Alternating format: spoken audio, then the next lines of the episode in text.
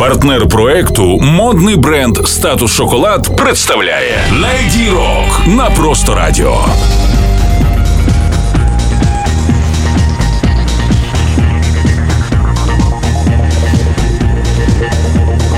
Доброго дня, з вами Ігор Панасенко, ака Стеро Ігор на просто радіо спецпроект Леді Рок. Без цієї леді, звісно, список найбільш статусних рок-леді планети просто не може існувати. По правді кажучи, це міг би бути радіосеріал, бо важко умістити в один випуск купу історичних або просто цікавих фактів про цю легендарну персону. Ікона поп-музики всієї планети Мадонна на сьогодні має 13 лонгплеїв, але її популярність давно розповсюджується не тільки на світову, скажімо так, музичну промисловість.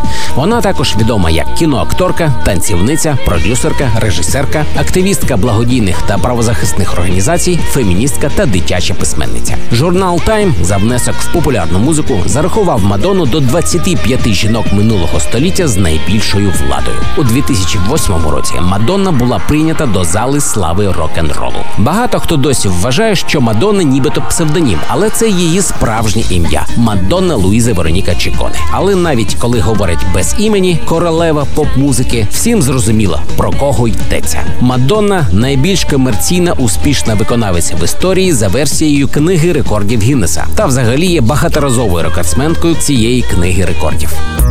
Everybody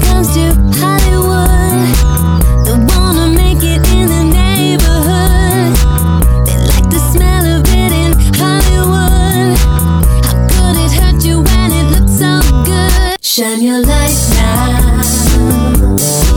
This time it's got to be good. You get it right now, yeah. Cause you're in Hollywood. There's something in the air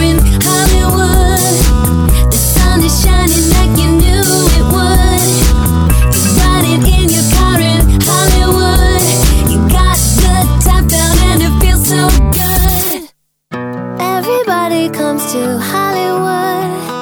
They wanna make it in the neighborhood. They like the smell of it in Hollywood. How could it hurt you when it looks so good?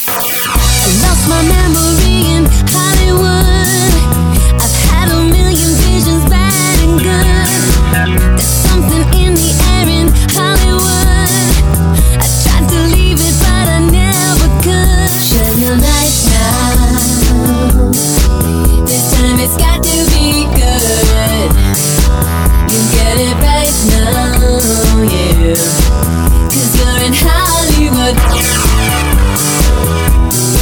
There's something in the air in Hollywood. I've lost my reputation,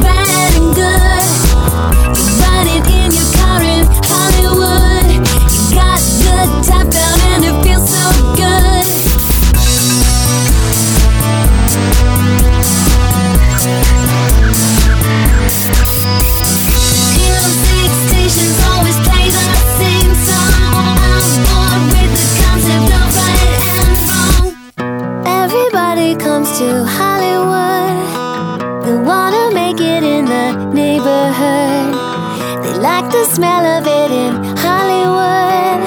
How could it hurt you when it looks so good? Shine your light now. This time it's got to be good. You get it right now, yeah.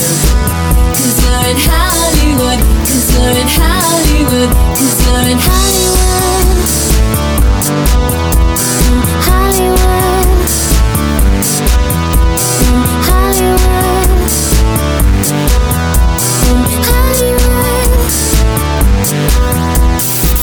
Мадонна вже увійшла у часопис як найуспішніша артистка в історії музики. Світові продажі її альбомів перевищили 300 мільйонів екземплярів. Її кліпи стали не тільки невід'ємною частиною історії музичного телебачення, а й взагалі усього шоу-бізнесу та поп-культури планети. З 80-х її образ постійно копіюють. Щоб задовольнити фанів та певно ще більше поліпшити матеріальне становище артистки, у 85-му в американському універмазі Відкрився корнер Мадонна Ленд, де можна було купити одяг як у Мадонни. На презентації проекту був присутній Енді Ворхол. У минулому році артистці виповнилося 60 років. Майновий стан Мадонни перевищує 1 мільярд доларів, завдяки чому вона вважається найбагатшою співачкою в світовому шоу-бізнесі. Це Леді Рок, спецпроект про найбільш статусних рок-леді планети. Дякую за увагу. Ігор Панасенко, АК Стерео Ігор. Партнер проекту Lady Rock – модний бренд Статус Шоколад. Спокуса в ідеальній формі. Щопонеділка о 9.50 ранку. З повтором у середу о 17.50 та у суботу о 14.50.